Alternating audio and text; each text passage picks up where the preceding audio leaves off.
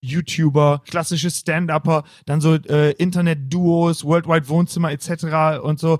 Wenn du dir alle Leute anguckst, die da waren, ähm, mhm. was hatten all diese Menschen gemeinsam? Neurosen. Inside Comedy mit Simon Stäblein. Ihr Lieben, es ist Zeit, Tschüss zu sagen. Herzlich willkommen zur aller, aller, allerletzten Folge Inside Comedy. Danach ist nur noch Outside Comedy. Und äh, für diese Folge haben wir uns was ganz Spezielles überlegt. Und ich habe auch einen ganz speziellen Gast. Und zwar einen schon sehr langen Weggefährten, Kollegen und guten Freund. Einen der wenigen echten Freunde in diesem Haifischbecken namens Künstlerszene. Schön, dass du da bist, lieber Sven Benzmann. Hallo. Danke für die Einladung, Simon. Ich freue mich, ich kann alles nur zurückgeben, was du gerade gesagt hast. Wir beiden sind die einzigen Garnelen im Haifischbecken der Comedy-Szene. Ja, ja, ja, aber Riesengarnelen schon. Ja. Obwohl ich immer wieder sage, dass ich finde, dass das Wort Riesengarnele für etwas, was ein Daumen groß ist, einfach ein bisschen drüber ist.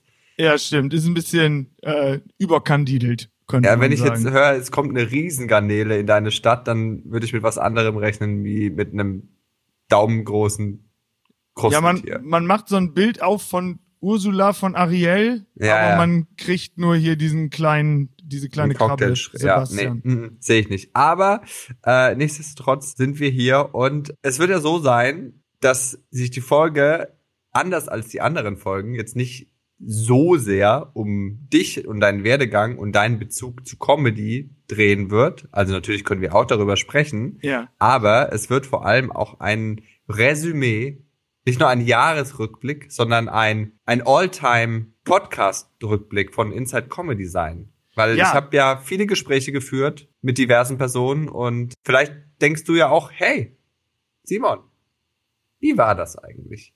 Ja, was hat das mit dir gemacht? Das wäre dann gleich so eine Markus Lanz-Floskel, die ich dann in den Raum werfen würde. Ähm, ich finde das erstmal total cool, dass ich bei deiner Deniere, wie man so mhm. sagt, dabei sein darf und dass ich heute mal so ein bisschen auf Tuchfühlung gehen darf mit dir, dass ich quasi in deine Host-Rolle schlüpfen darf hier bei Inside Comedy. Und um da gleich mal so ein bisschen einzusteigen, ich finde tatsächlich so rückblickend aufwärts 46 Folgen, es gibt von den Leuten, die ich so kenne im Comedy-Bereich, und das sind ja schon auch ein paar, ein paar Leute kenne ich ja, äh, würde ich sagen, dass niemand das besser hätte hosten können, ähm, als du das getan hast. Weil ich nämlich schon immer fand, dass du jemand bist, der ein Auge für Comedy hat, dass du so ein bisschen, wenn du das schaust, wenn wir zusammen Nightwash äh, im Waschsalon moderieren, dann merke ich immer, dass du Dinge auch mit einem analytischen Auge so siehst und dass du ganz schnell fasziniert bist von äh, richtig gutem Comedy-Handwerk, wenn du siehst, dass da richtig was hintersteckt. Und deswegen, das spiegelt sich wieder in den letzten Folgen, finde ich, wenn man sich schon allein die Gästeriege anguckt, weil da alles dabei ist. Von Influencern bis äh, ja richtig klassischen Stand-Upern. Und das wäre tatsächlich sowieso was Interessantes, mal zu wissen, ganz am Anfang, Warum hast du so eine mega große Bandbreite an Gästen hier interviewt? Äh, naja, ich meine, äh, weil das Fachgebiet Comedy oder Unterhaltung, ja, oder ja, es heißt Inside Comedy, weil das Fachgebiet Comedy jetzt nicht nur aus, aus Stand-up besteht. So, es gibt ja so viel mehr, was Comedy widerspiegelt und ähm, da ist es halt auch mal so ein bisschen, ist mal ganz gut über den Tellerrand hinaus zu blicken und äh, sich die ganzen Gewerke mal anzuschauen. So, wer alles irgendwie wie Comedy macht und wie das wo funktioniert und so und äh, ja, ein bisschen den Horizont auch meinen eigenen zu erweitern und dazu zu lernen auch und ja. auch vielleicht ein Verständnis für andere Berufe zu entwickeln. Ja, und würdest du sagen, dass es da so Rückblicken gibt, so ein, zwei Folgen, wo du sofort sagst, Bart, da äh, bin ich richtig mit richtig viel mehr rausgegangen, als ich am Anfang äh, gedacht hätte. Oder um das ein bisschen reißerischer zu formulieren, hat irgendjemand, auf den du vielleicht vorher gar nicht so mega viel Lust hattest, dich äh, so richtig abgeholt und dann dachtest du danach, wow, was ein mega geiler Typ oder Typin? Ja, und zwar die Tascha Kimberly, die äh, irgendwie nach dem Podcast somehow zu meiner besten Freundin geworden ist. Ach nein, Scheiß. Äh, kein Scheiß, ihr seid jetzt. Kein Scheiß, wir sind, wir sind Friends for Life. Und das war einfach, also es hat während des Podcasts, wie Klaus Lage sagen würde, Zoom gemacht bei euch. Also ich kannte sie nicht. So, vorher, sie wurde mir von der Redaktion vorgeschlagen, so, hey, guck mal. Und ich so, ja, da habe ich so geguckt, ich so, ja, äh, Influencerin mit lustigen Videos, mal schauen. Also ich war schon so ein bisschen voreingenommen, gebe ich ganz ehrlich zu. Aber dann äh, haben wir irgendwie gemerkt, dass wir, glaube ich, aus dem gleichen Holz geschnitzt sind in diesem Gespräch. Und Ja. dann ging alles ganz schnell. Und zack hat sie vor ein paar Wochen mein, als eine der wenigen Personen meinen äh, Geburtstag mit mir gefeiert in einem Wellness-Hotel in der Nähe von München. Ach, wie krass, ey. Ja, das, das war mir noch gar nicht so bewusst, dass ihr, also du hattest schon einmal gesagt, als wir uns dann im Waschsalon getroffen haben, dass du mit der jetzt irgendwie so ein bisschen mehr zu tun hast, aber so richtig in Urlaub fahren, das ist ja richtig Mhm. ehrliche Freundschaft. So, du, ja, ist ziemlich deep. du hast gesagt, aus demselben Holz geschnitzt. Das ist natürlich, weil ich gerade Markus Lanz bin, äh, muss ich nachfragen, was für ein Holz ist das? Ist das eher die harte Buche oder äh, die äh, der wohltuende Wacholder? Es ist Totholz, weil wir sind beide emotional tot. ja, okay. Nein. Ähm, ähm, also sie ist einfach eine der, der ganz wenigen Exemplare, die ich sowohl komödiantisch als auch menschlich absolut klasse finde. Und diesen Match gibt's once, one in a million.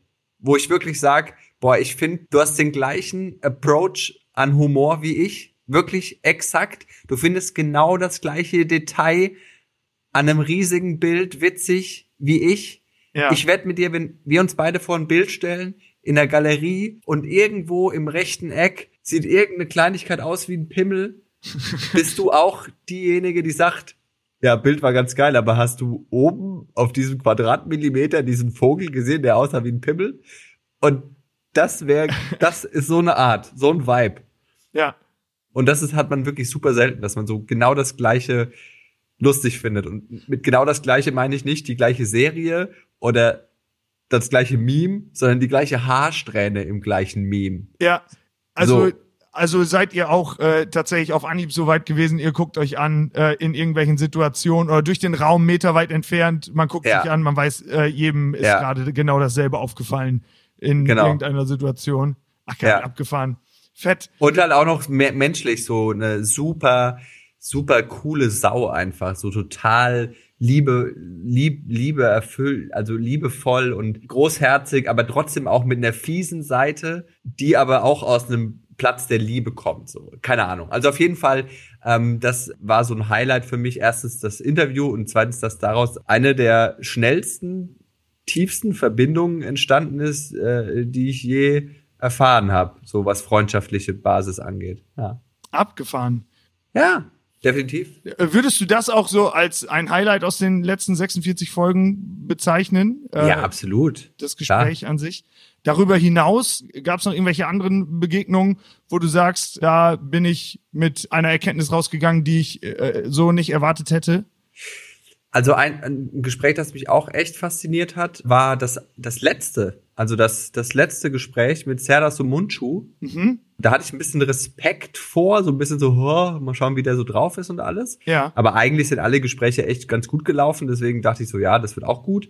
Und da, bei ihm hat mich nur einfach fasziniert, was das für ein intelligenter, eloquenter Mensch ist. Ja. So, ich, ich hing einfach an seinen Lippen. So, der, der konnte sich einfach so gut ausdrücken und ist, glaube ich, einfach super schlau. Und keine Ahnung, das war so voll der Mentor irgendwie. Ich war so voll so, ja, stimmt, was du sagst, hat so voll Hand und Fuß irgendwie. Und du machst das schon so lang und du bist, bist echt schlau, glaube ich. Und wow. Also ich war so, tell me more. Aber jetzt hattest du ja äh, das äh, Gefühl hattest du bei Serdar Sumunchu und jetzt war ja relativ am Anfang äh, auch so jemand zu Gast wie Atze Schröder und sowas. Äh, war es da ähnlich? Waren das ähnliche äh, Gefühle, die du dazu aufgebaut hast? Also da, Serdar Sumuncu kannte ich halt noch gar null persönlich, so noch keinen einzigen Kontakt, nicht mal irgendwo gesehen oder so. Ja. Bei bei Atze war es ja schon so, dass man schon Kontakt vorher hatte bei Nightwash und hier Ja, und man hat stimmt. schon mal gesprochen und alles und auch das Gespräch hatte seine inspirierende Komponente, so ne gerade auch die die Älteren, die schon das eine ne ganze Weile machen, sind halt echt einfach die meisten echt tiefenentspannt. Mhm. das muss ich so tatsächlich auch absolut unterschreiben. Ich habe immer so das äh, so, so eine gewisse ja gesunde Ehrfurcht äh, vor diesen alteingesessenen Comedians und Comedianen, weil man muss es ja wirklich sagen, so in den 90ern haben die einfach hier richtig den Boden bereitet dafür, dass äh, wir jetzt deutlich diverser auf der Bühne auftreten können, dass es viel mehr Facette gibt als nur in Anführungsstrichen jetzt hier äh, Klassiker Mann Frau oder eher hm. wenn es noch so ein bisschen mehr noch so im Ansatz so karnevalesk war oder sowas ne daraus ist ja auch so ein bisschen ja. Stand-up in Deutschland entstanden und deswegen ja diebsten Respekt für das was damals geleistet wurde und umso cooler eigentlich, dass sich das jetzt in so viele Facetten entwickeln konnte. Du würdest von dir wahrscheinlich schon ziemlich klar sagen, du bist Stand-up-Comedian vom Beruf, oder? Ja, also, also das ist auf jeden Fall meine Hauptleidenschaft. Ja, okay. So, das ist ein bisschen in Vergessenheit geraten in, der, in den letzten Monaten. so, äh, durch die Conora, die kleine Maus. Ja, die Corinna. Aber ich war jetzt zum Beispiel mal wieder couple of days ago im Quatsch Comedy Club in Berlin mhm. und habe einfach mal wieder gemerkt, oh, das ist einfach was am allergeilsten ist. Ich habe ja. jetzt ja auch ein bisschen was gedreht in letzter Zeit, so na ähm, Satire-Show, bla bla bla und so. Alles nice. Fernsehen ist schon cool, aber live. Ja deine Gags raushauen und die Leute abzuholen, dass Leute sich kaputt lachen, dass Leute sich kaputt lachen, über Leute, wie sie sich kaputt lachen. Die Dynamik einer Live-Show von Comedy, da geht einfach für mich persönlich künstlerisch gesehen nichts drüber. Es geht absolut gar nichts drüber, bin ich auch voll bei dir. Du bist dann, äh, das würde mich jetzt zum Beispiel mal interessieren, weil wir kennen uns ja wirklich schon echt ziemlich lange. Ich glaube, bei meinem allerersten Auftritt 2014 bei der Quatsch Comedy Club Talentschmiede, da warst du mit am Start und da haben wir geredet, meine ich mich zu erinnern, über Eddie Izzard ja. haben wir geredet. Und das war gut, dass du den kanntest, weil ich kannte zu dem Zeitpunkt und es hat sich bei äh, seitdem auch nicht viel getan bei mir, äh, sonst fast gar keinen fremdsprachigen Komiker. So niemanden. Und äh, du bist schon jemand, der auch so, so ein bisschen so Specials guckt und sowas, ne? So richtig so Stand-up erforscht, ah, oder? Nee, weniger. Gar eigentlich. nicht. Na, selten. Aber woher äh, kam dann irgendwann mal bei dir die Affinität oder irgendwann dieser, dieses Grundgefühl zu sagen, ich möchte auf eine Bühne gehen und Leuten was erzählen, was in meinem Kopf äh, an lustigem Kram entstanden ist? Naja, also äh, in, in erster Linie, weil ich früh irgendwie gemerkt habe, dass Humor unabhängig jetzt davon, das Geld damit zu verdienen, dass Humor einfach ein super Werkzeug ist, um Aufmerksamkeit auf sich zu ziehen. Mhm. Und das ist am Ende, was die meisten Menschen wollen. Irgendwie, ja. hey, hier bin ich. Just, yeah, you know, hi. Ja. Ähm, und klar hat man dann sich sich äh, große äh, coole Comedians angeguckt, wo man irgendwie dachte, oh, da da da ist was wie auch jetzt Eddie oder Ricky Gervais oder Ellen DeGeneres und hat sich so ganze Programme und dann so, boah, das ist so lustig und das will ich auch mal. Also ja, so ganz am Anfang, also vor vor sechs sechs sieben acht Jahren äh, mehr davon geguckt und ein bisschen auch inspirieren lassen und alles und oh mein ja. Gott, wie geht das überhaupt und was machen die und was erzählen die und oh mein Gott und helf mir und mein, ah, ich will auch. ähm, aber ich bin jetzt, jetzt zum Beispiel niemand mehr, der sich irgendwelche Specials auf Netflix und so anguckt, irgendwie, ähm, weil ich irgendwie zu analytisch dafür geworden bin. Das ist so eine Downside am Stand-up, ja. am Stand-up Comedian sein für mich ist, dass ich mir kaum noch Sachen angucken kann, andere Programme und mich einfach fallen lassen kann, sondern ich bin zu analytisch dann meistens dabei und dann lasse ich es meistens eher. Das finde ich mega spannend, dass du das sagst, weil wir beide ja vor allen Dingen sehen ja auch bei Nightwash einfach unfassbar viel. Ne? Auch viele Sachen, die man vorher nicht gesehen hat. Äh, nicht zuletzt auch beim Nightwash Talent Award. Ähm, aber es gibt immer so Momente immer mal wieder, wenn wir da nebeneinander sitzen und wir uns angucken und dann so, so uns zunicken, so, wow, das ist richtig, richtig gut. So, ja. Und das war jetzt irgendwie mh, hm, kürzlich bei unserer Weihnachtsausgabe von Nightwash Live im Waschsalon haben wir, äh, ist, äh, ist Laura Brümmer aufgetreten. Ja. Du erinnerst dich, ja, oder? Ja. Und äh, wir haben uns da wirklich bepisst vor Lachen. Das stimmt. Und äh, das äh, ist etwas, was äh, es gibt auch andere Momente. Äh, auch bei einer Weihnachtsshow, das war aber live äh, in Düsseldorf. Erinnerst du dich? Ah. Wo äh, wir wir nennen jetzt natürlich nicht den Namen des Kollegen oder der Kollegin, äh, sondern dann sitzt man da daneben und dann muss man sich anstrengen, acht Minuten ein freundliches Gesicht zu machen. Ja, aber das ist äh, Keep das- smiling. Keep shining. Keep Shining. Weiter nicht wegen GEMA-pflichtiger Musik. Lala. Äh, und da äh, muss ich aber auch immer feststellen, dass äh, du, und das finde ich auch sehr, sehr cool, das hast du nach dem Auftritt damals von Karl Josef gesagt und nach der Laura hast du das jetzt auch gesagt, so, ey, das war sehr, sehr cool. So, das liegt dir dann am Herzen, das hervorzuheben, dass du das so in deinem analytischen äh, Denken so wiedergefunden hast, ne? Ja, also keine Ahnung, ich, ich halte halt mit meiner, mit meiner Meinung nicht groß hinterm Berg.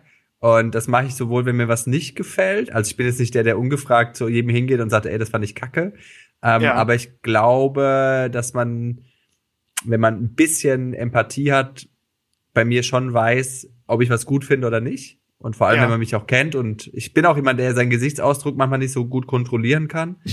Das gebe ich offen und ehrlich zu. Ähm, aber umso, umso cooler finde ich es, wenn ich mal mit, mit einer positiven Nachricht um die Ecke kommen kann.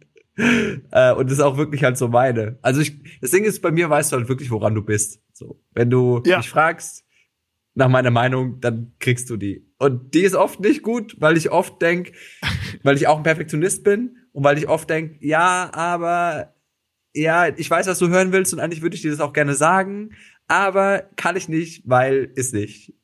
Ich habe äh, manchmal, äh, das, das ist ja einfach so, ähm, habe ich ja auch so Momente, dass ich, wenn ich Set gespielt habe bei Nightwatch, nochmal zu dir komme und dann so sage, Simon, wie fandest du das eigentlich? Aber das ist wirklich, weil ich da die ehrliche Meinung bekomme.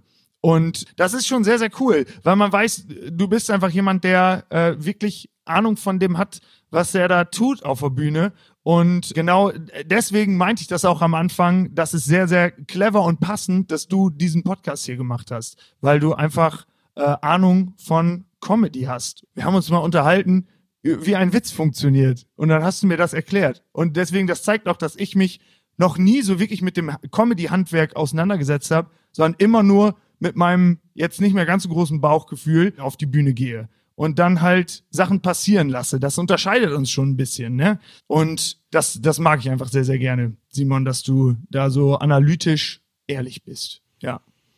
Das muss ich schon. Das, ja, das muss ich schon sagen. Äh, umso spannender eigentlich, äh, das würde mich mal interessieren, in den vergangenen Folgen. Kannst du dich an irgendeinen Moment erinnern, wo jemand über Comedy philosophiert hat und du gemerkt hast, wow, ich gehe überhaupt nicht mit deiner Einstellung mit? Ja, also es gab schon, es gab schon auch Gespräche, wo ich dachte, viel Glück. Also war das dann eher auch bei äh, jüngeren Kollegen, Kolleginnen, wo Ja, du das so doch. empfunden hast? Also doch eher, wo man dann irgendwie das Gefühl hatte, so, äh, ah, ich weiß, ich glaube, ich glaube, das, das sind große Worte und große Wünsche, aber ich glaube, Ja. die, der, äh, das Gap zwischen dem, wo du bist und wo du hin willst, ist etwas viel größer, als du das, glaube ich, gerade noch wahrhaben willst. Also waren das dann unter anderem Leute, die ähm, eher auf ein Ziel zugeeifert haben und nicht den Weg gesehen haben? Genau, so, also so, so, ja, keine Ahnung, manchmal irgendwie so Aussagen, wo man sich dann so dachte, ich glaube ich nicht dran, dass das passiert. Aber hey, Ja. it's your dream. Ich wurde äh, letztens in einem Podcast gefragt, äh, und zwar eine sehr simple Frage, die mir aber komischerweise vorher noch nie gestellt wurde. Und zwar, Sven, wie wird man Comedian? Und ich habe gemerkt, dass man das eigentlich gar nicht beantworten kann. So, ich- meine Antwort war dann, man muss erstmal feststellen, dass irgendwas raus will.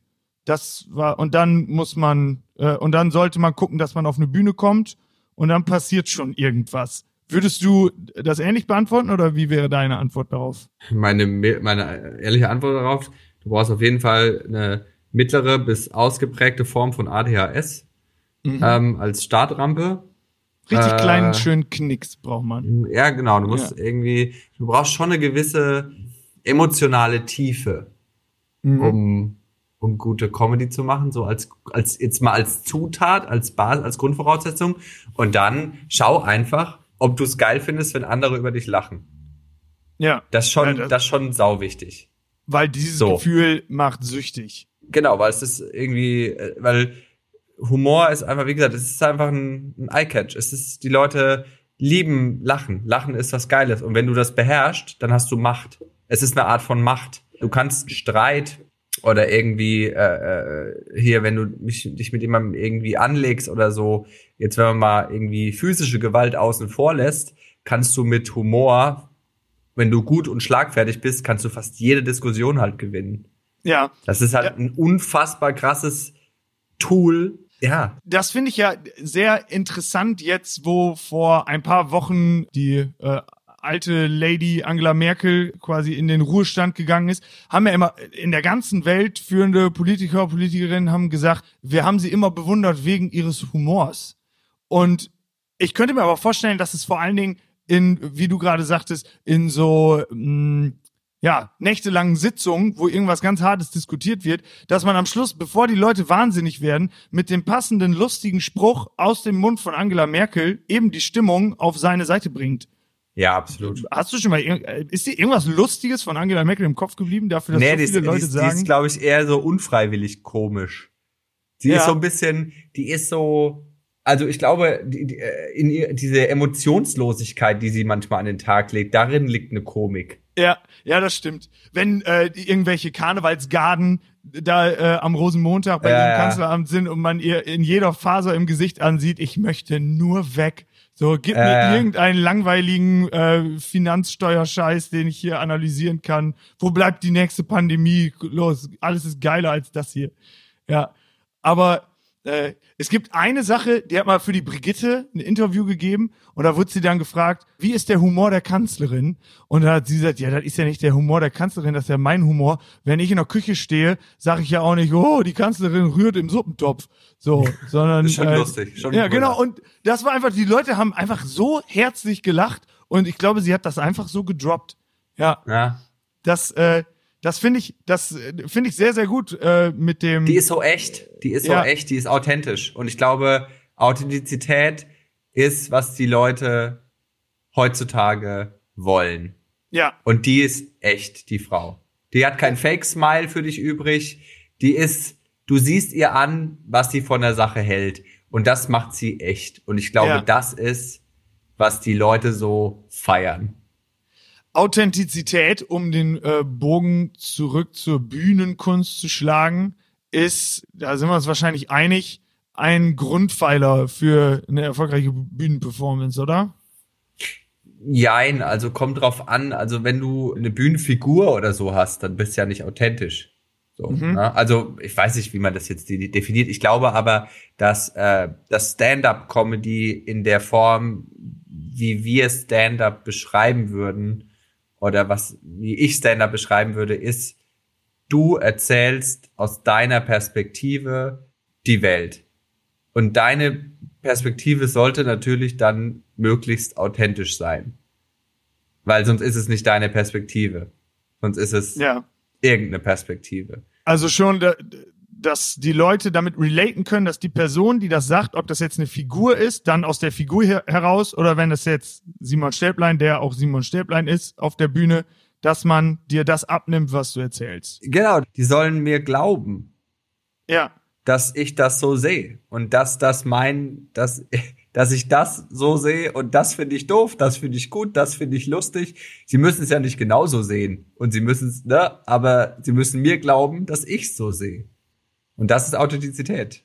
Du hattest äh, einige Figuren in Anführungsstrichen zu Gast. Äh, da war ja zum Beispiel, haben wir eben schon drüber gesprochen, Atze Schröder. Äh, Slavik war auch da bei dir in einer Folge. Und das finde ich faszinierend. Ich habe mal äh, ein Interview von dem gesehen. Und es ist ja ein sehr, äh, das ist eigentlich ein sehr ernstzunehmender Schauspieler. Ja, der ist auch, der hat auch echt, also man, man, man sieht, man sieht und kennt ihn immer nur als so, äh, äh, äh, Bratan, äh, tü, tü, Ja. Aber der ist ein ganz emotionaler, tiefgründiger Mensch, so, Ja. den man, den man in dieser Figur nicht, nicht unbedingt vermuten würde. Genau, der auch äh, als der jetzt vergangenes Jahr einen Comedy-Preis gewonnen hat, hat der auch eine Rede gehalten äh, oder eine äh, Dankesrede, in der es vor allen Dingen wirklich darum ging, ey Leute, vor drei Jahren war ich noch hier komplett am Arsch, Arbeitsamt äh, etc. Und äh, jetzt stehe ich hier und habe Comedy-Preis bekommen. Sowas finde ich schon sehr faszinierend, diesen Vibe. So, ich finde das dann umso interessanter, dass man ihm die Rolle ja auch abkauft. Entweder weil er ein guter Schauspieler ist oder weil da auch, glaube ich, ein bisschen seiner eigenen Lebensgeschichte drin ist. Ne? Auf jeden Fall ist da was von, von ihm mit drinne, aber es ist nicht alles. Ja, konntest du da in eurem Gespräch ein bisschen was zu rauskitzeln? Was war da die Erkenntnis zu? Äh, wie gesagt, dass er nicht nur dieser abgewichste, coole Bratan ist, sondern dass das wirklich ein sehr reflektierter, intelligenter, äh, emotionaler junger Mann ist, der Ja. self-made äh, to the top.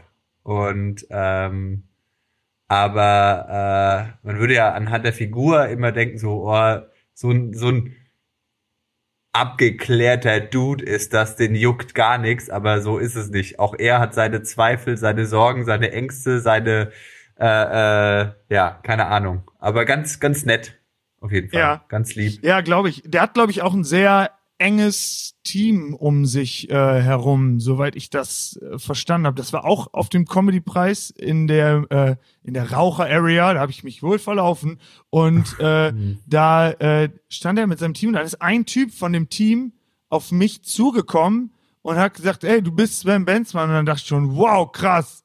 Das ist ja richtig krass. Der weiß meinen Namen. Und dann habe ich gesagt, ey, cool, wer bist du denn? Und dann, ja, ich bin der äh, Drehbuchautor hier, einer von den Autoren von Slavik. Und ähm, dann äh, hat sich rausgestellt, er ist riesiger Fan äh, der Band, in der ich spiele.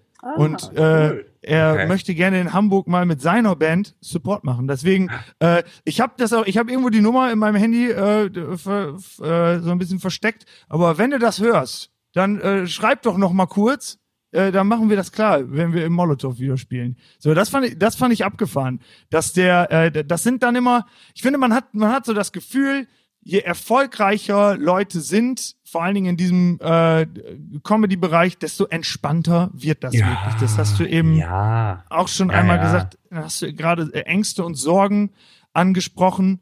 Würdest du Ängste und Sorgen auch als guten Antrieb beschreiben für das, was man macht, oder ist es nicht so der schönste Ratgeber? Na, das ist schon sehr, sehr negativ konnotiert, ne? Die Wörter Mhm. Ängste und Sorgen. Ich, äh, ich glaube eher so eine, ähm, so eine gesunde Rastlosigkeit ist, glaube ich, gut für einen Künstler.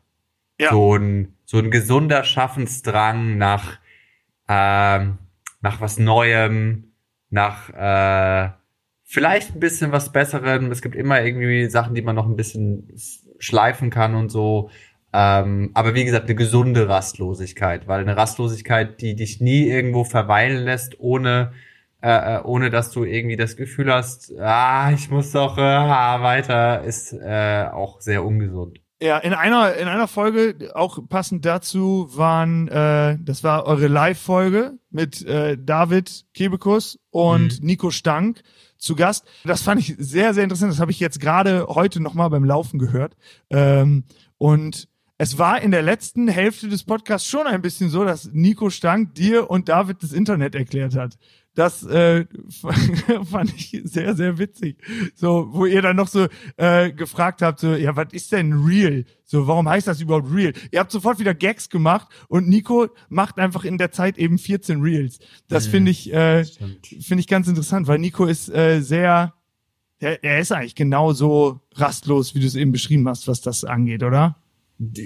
Äh, Ja, auf jeden Fall. Also der ist halt, der ist halt irgendwie auch in der Social Media Mühle und Ja. äh, die Social Media Mühle, die äh, äh, demandet das von dir, die verlangt das von dir und zwar gnadenlos. Du musst, Ja. du bist dann wirklich, du musst dann Content kreieren und raushauen und zwar so wie der Algorithmus das von dir möchte. Ansonsten wirst du abgestraft mit Ja. weniger Anzeigen, weniger Likes, weniger Klicks. Du bist dann, du musst dann schon, wenn du das Level halten willst, da, die, der will Futter. Es ist Ja. eigentlich ein richtiges Teufelswerk, ne? Es ist, äh, also an alle Influencer und Influencerinnen da, da draußen, es ist schon ein, ein Job, der ganz schön an die Substanz gehen kann. Ja, mhm. und da bin ich zum Beispiel ja auch so, ich, klar könnte ich viel mehr machen, aber ich, wie gesagt, ich möchte nicht. Ich, ich ja. will einfach nicht. Ich bin, wie gesagt, ich, ja, es gehört irgendwie dazu.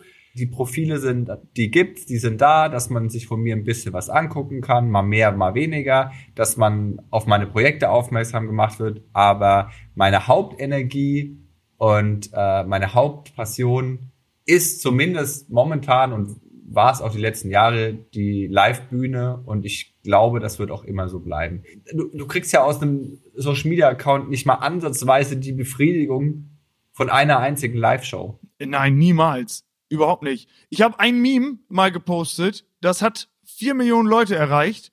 Äh, das war auch sehr lustig, aber das hat mir nicht so viel gebracht, wie wenn ich irgendeine so Piss-Show vor 18 Rentnerinnen äh, spiele äh, in irgendeinem kleinen Kaff und man dann doch nach 10 Minuten die geknackt hat und einen saugeilen Abend hat. Ja, weil es ist so flüchtig. Diese, diese Likes im Netz, das ist so, hä, danke, ja, ja danke. Aber genau. es ist so, es ist so leer, es ist so Bah, ich weiß nicht, komisch. So ist ja auch die äh, Handhabe dazu, also allein die Gestik, ne? Man macht, man guckt da drauf, haha, lustig, zack, sofort nächstes. Und dann ja, hast ja, du eigentlich schon vergessen, was du vor drei Reels oder drei TikToks geguckt hast. Ja, ja, es ist und so, so beliebig, das, flüchtig. Genau, und dann macht das auch Sinn, wenn du da im Kopf bleiben möchtest, dann musst du ja erstmal jeden Tag irgendwas raushauen, was dann auch den Leuten angezeigt wird und ähm, natürlich kann man sich so auch sein eigenes Publikum aufbauen, aber interessant finde ich ja da auch immer diese Phänomene, diese Geschichten, die es immer gibt, wenn so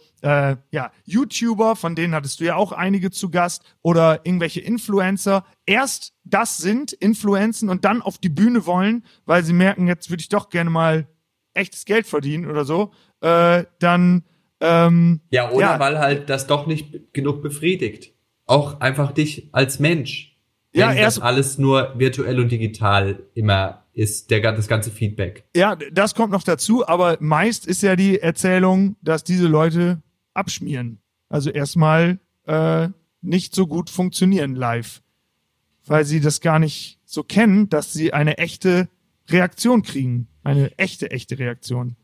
Und äh, da muss man dann fairerweise hinzusagen, oft treten die ja dann nicht unbedingt vor ihrem Zielpublikum erstmal auf, ja. äh, sondern vor irgendwo und dann kennt man die auch oft nicht und äh, dann musst du dann die Bühne ist halt einfach dann so gerade vor fremden Leuten scheißegal, wie viele Follower du im Netz hast, ist scheißegal, wie wie lustig deine Reels und deine Tweets sind. Mhm. Wenn du da vor diesen 30 Leuten nicht ablieferst, dann sind die still und denken sich, geh, ich will ja. jemand anderen sehen. Die Bühne ja. ist gnadenlos. Comedy Absolut. ist gnadenlos. Absolut. Ich habe meine ersten Schritte auf Comedy-Bühnen, das war, äh, ich habe mit 14 angefangen, so, äh, aber nicht Comedy Freak. direkt zu machen, sondern ich habe mich als Horst Schlemmer verkleidet und sowas.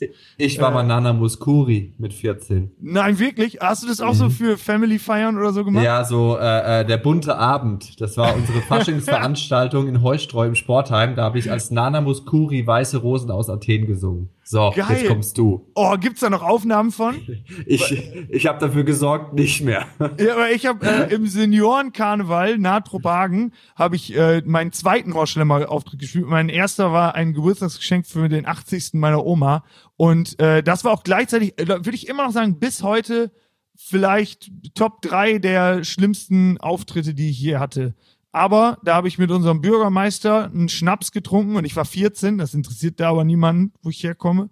Und äh, dann war das in der Zeitung und dann war ich einfach fünf, sechs Jahre lang auf Schützenfesten. Also ich habe nur vor besoffenen Leuten, die nicht wollten, dass ich da bin, äh, so Sachen gemacht, so Comedy probiert. Eigentlich habe ich erstmal nur Habe Kerkeling nachgeplappert, aber das ist schon so ein, also wenn man erstmal weiß, wie hart das ist und wie hart das sein kann, dann ist es auch, glaube ich, nachhaltig, auch wenn die Reihe dann ja im besten Fall immer länger wird, dass man sehr gute Auftritte äh, spielt. Äh, dann bleibt man da dankbar für, glaube ich. Ja, also es ist, äh, äh, das ist ein, krasser Weg, also der Live-Weg. So, das ist, äh, ja, und da auch am Ball zu bleiben, keine Ahnung. Aber es ist geil. ist geil. Es ist, äh, es gibt jetzt Ähm, als du es eben sagtest, auch wenn du dann deine Tweets raushaust, du hattest quasi den Tweet-König äh, zu Gast. Das ist äh, unangefochten. El Hotzo. El Hotzo, auf jeden Fall. Ich finde es so faszinierend, wie ein Mensch jeden Tag zehn Sachen raushauen kann, von denen ich mindestens drei zum Bepissen lustig finde. Wo, wo Ja, kommt das her? Was hast du, äh, wie hast du diesen Menschen gelesen? Was ist da, äh, was geht bei dem ab? Warum kann der das? Und warum krieg ich's hin, alle zwei, drei Monate irgendeine lustige Sache zu machen? Ich weiß auch nicht. Also äh, ich glaube, irgendwann ist das auch so ein, so ein so ein Mechanismus. Du weißt ja irgendwann dann so, wie dein Humor funktioniert und dann setzt du dich hin und liest, glaube ich, irgendwelche Nachrichten und irgendwelche Bücher und dann fällt dir zu allem irgendwas ein. Das ist irgendwie dann wie so eine wie so eine Maschine. Du bist Mhm. so konditioniert, deine Synapsen sind immer drauf aus, irgendwie lustige Bilder zusammenzufügen und noch einen Gag dazu zu schreiben. Ähm, und äh, ja, ich glaube, das ist dann echt so ein bisschen, das sprudelt dann einfach aus einem raus. Und äh, lustig fand ich bei ihm, ich hatte eine ganz andere Vorstellung, was mich erwartet, zu dem, was ich Ja. dann ähm, bekommen habe. Äh, ich dachte, es wäre so ein voll abgebrühter, cooler Berliner, so Felix Lobrecht-like, dachte ich Mhm. irgendwie. Aber das ist ja auch so eine Landpomeranze. Ja, Bisschen schüchtern eigentlich, bisschen ganz lieb.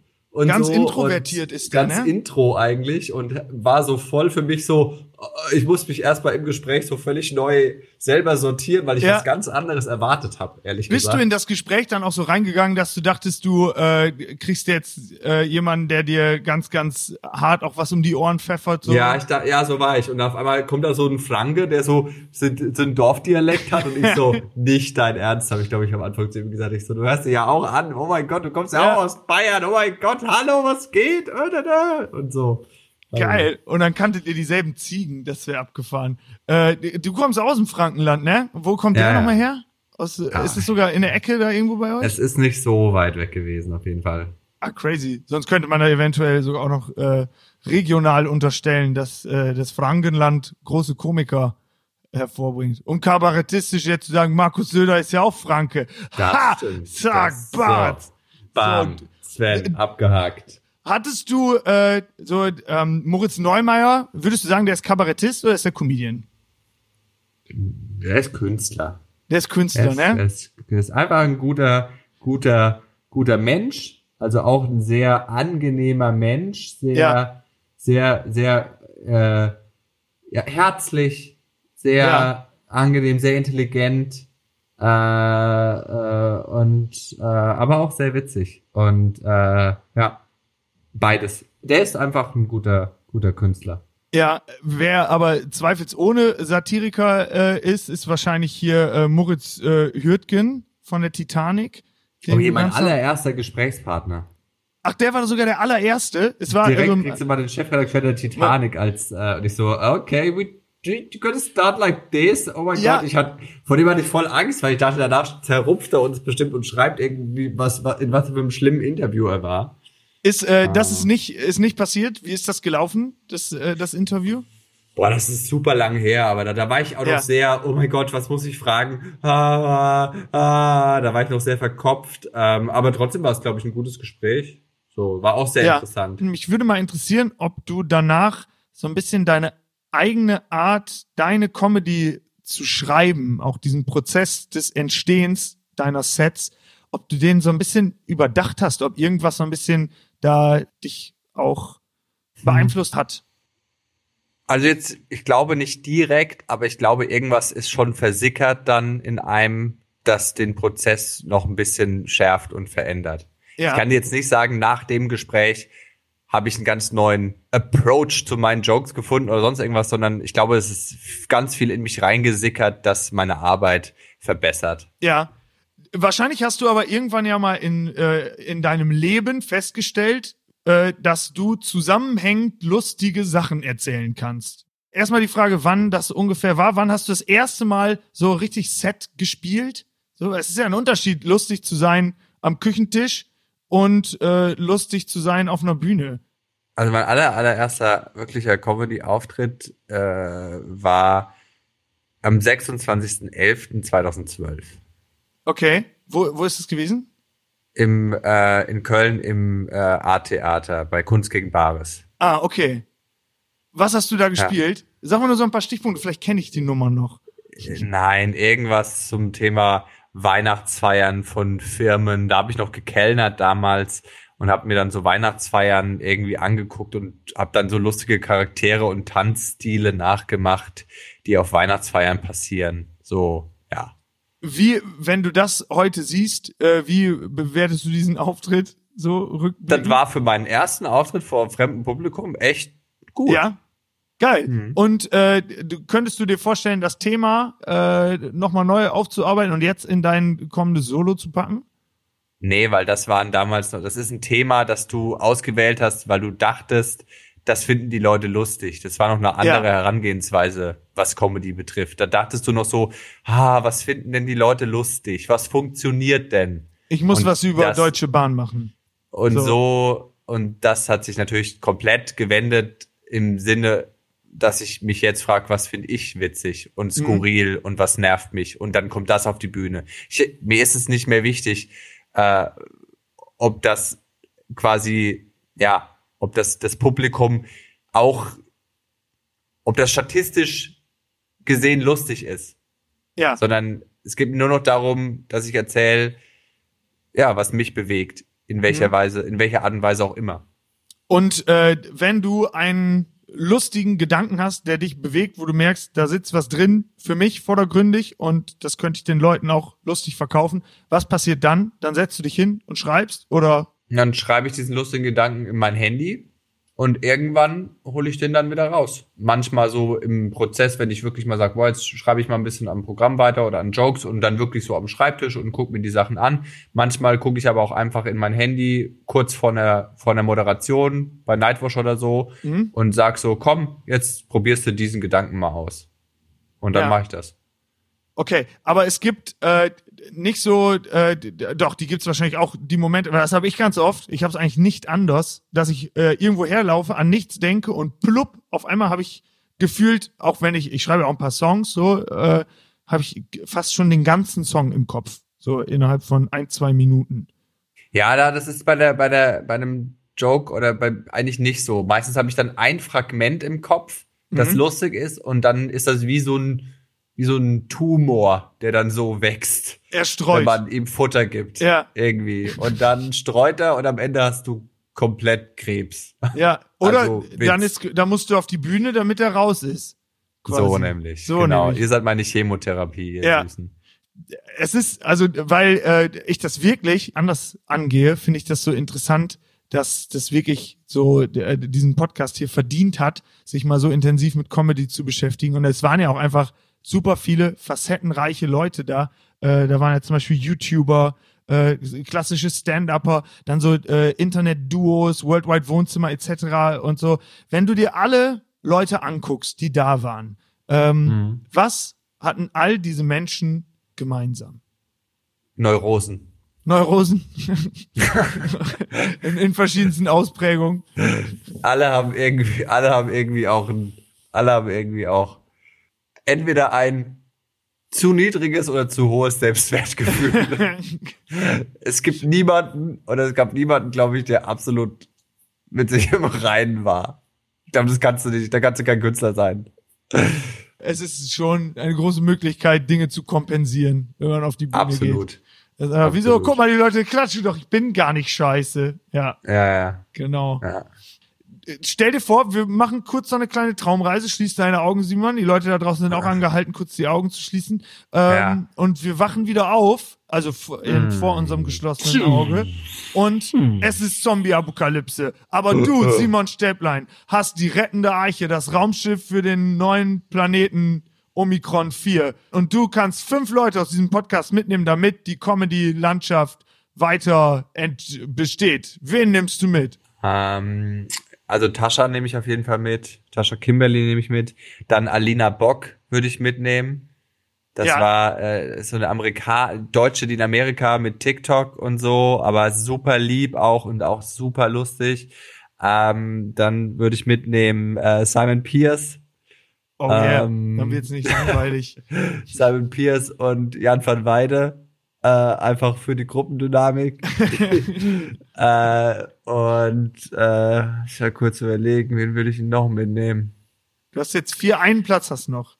Mhm, Ich habe noch einen Platz. Einen Platz. Ja, die Zombies Äh, kommen schon näher. Also wir müssen. Ja, ich merk's. Du hast Ich merk's. Ich weiß, wir müssen los. Ich, Kurz. ich wir müssen los. Ich glaube, komm, ich, ich würde, glaube ich, nehme Thorsten Sträter noch mit. Geil. Ja, das ist, boah, was eine ziemlich abgefahrene Kombi. Da hätte ich, Mhm. hätte ich wohl Bock drauf. Also ich äh, tank dir, euch den, äh, den Jet voll Gerne. und versteck mich äh, zwischen den Flügeln und flieg mit. Mach das. Geil. Bist herzlich eingeladen für den, für, für die Rettungskapsel. Ja, ich esse auch nicht mehr so viel. Das heißt, äh, für die, Sehr gut. für die Ressourcen. Reserven, die dabei sind. Simon, zum äh, Schluss dieser Deniere von Inside Comedy würde ich dich dann gerne nochmal die Frage fragen, die du sonst immer all deinen Gästen gestellt hast. Heute in fünf Jahren, ich rufe dich an, äh, du gehst ran, da würde ich mich sehr freuen. Und äh, wo bist du, was machst du, wo siehst du dich? Wahrscheinlich bin ich auf dem Tennisplatz und schlag ein paar Bälle. ja, ich äh, hm, weiß ich nicht. Ich, äh, ich äh, ungefähr da, wo ich jetzt bin. Mein Leben leben, meinen Traumjob weiter nachgehen, Bühnencomedy machen, gut essen, äh, eine stabile Partnerschaft haben, privat und beruflich schön unter einen Hut kriegen, ähm, mein Leben genießen. Ich habe keine Riesenziele. Ich will in einem Netflix-Special sein. Ich will das und das. Ich will einfach äh, Leute unterhalten und äh, dabei bisschen Geld verdienen, um Dinge zu machen, die mir Spaß machen und ähm, möchte im Moment leben, so wie er sich gerade darstellt und möchte das Nötigste und Möglichste tun ähm, in meiner Macht, dass dieser Moment so schön wie möglich ist für mich und die Menschen, die mich umgeben. Und äh, ja, Ja, sehr cool. All das, was du gerade gesagt hast, sind auch alles Dinge, für die man dich tatsächlich sehr schätzen kann. Finde ich cool. Ist eine gute Antwort auf die Frage gewesen. Äh, Simon, das war Inside Comedy. Das war äh, ein, eine Ja. schöne Reise, würde ich sagen, oder? Ja, absolut. Äh, super interessant. Ich bin sehr dankbar. Dankbar auch, äh, äh, großen Dank auch an das ganze Team, die mit mir aufgenommen haben und die auch äh, die Gespräche für mich mit vorbereitet haben und sich rührend um mich gekümmert haben. Also es war wirklich, ich habe mich sehr wohl gefühlt. Die Arbeit hat sehr viel Spaß gemacht. Danke an alle Künstler und Künstlerinnen, die Lust auf das Gespräch hatten und Lust hatten, was über sich und von sich zu erzählen. Äh, ich habe wirklich ganz viel äh, für mich gelernt und für mich aufgesogen und ähm, hoffe, ich war ein guter Gesprächspartner für euch. Und natürlich auch vielen Dank an alle, die äh, den Podcast gehört haben und für sich was rausgezogen haben. Und da irgendwas, dass, dass das ihr Leben irgendwie lustiger oder cooler oder interessanter gemacht hat. Da, da freue ich mich, äh, weil das ist auch einer der Gründe, warum wir das tun, irgendwie die Welt zu bereichern. Und äh, an der Stelle, falls ihr jetzt denkt, so, oh mein Gott, ich kann das nicht ohne diesen Podcast, dann geht mal rüber zu Stäblein und Müller, wenn ihr da noch mehr Stäblein-Gelaber haben wollt. Simon, eine äh, richtig schöne Folge war das. Möchtest du zum Abschluss äh, noch einen Satz loswerden? Weil dann wäre ich jetzt einfach schon mal raus. Und Markus Lanz Ende, wir sehen uns äh, next, nächsten Dienstag wieder. Äh, ich sag einfach noch, da musst du durch als Lurch, wenn du ein Frosch werden willst. Und dann würde ich es noch gerne mit den Worten beenden, die man dafür äh, in Spanien oft nutzt. Und zwar Au revoir, meine Lieben. Inside Comedy mit Simon Stäblein.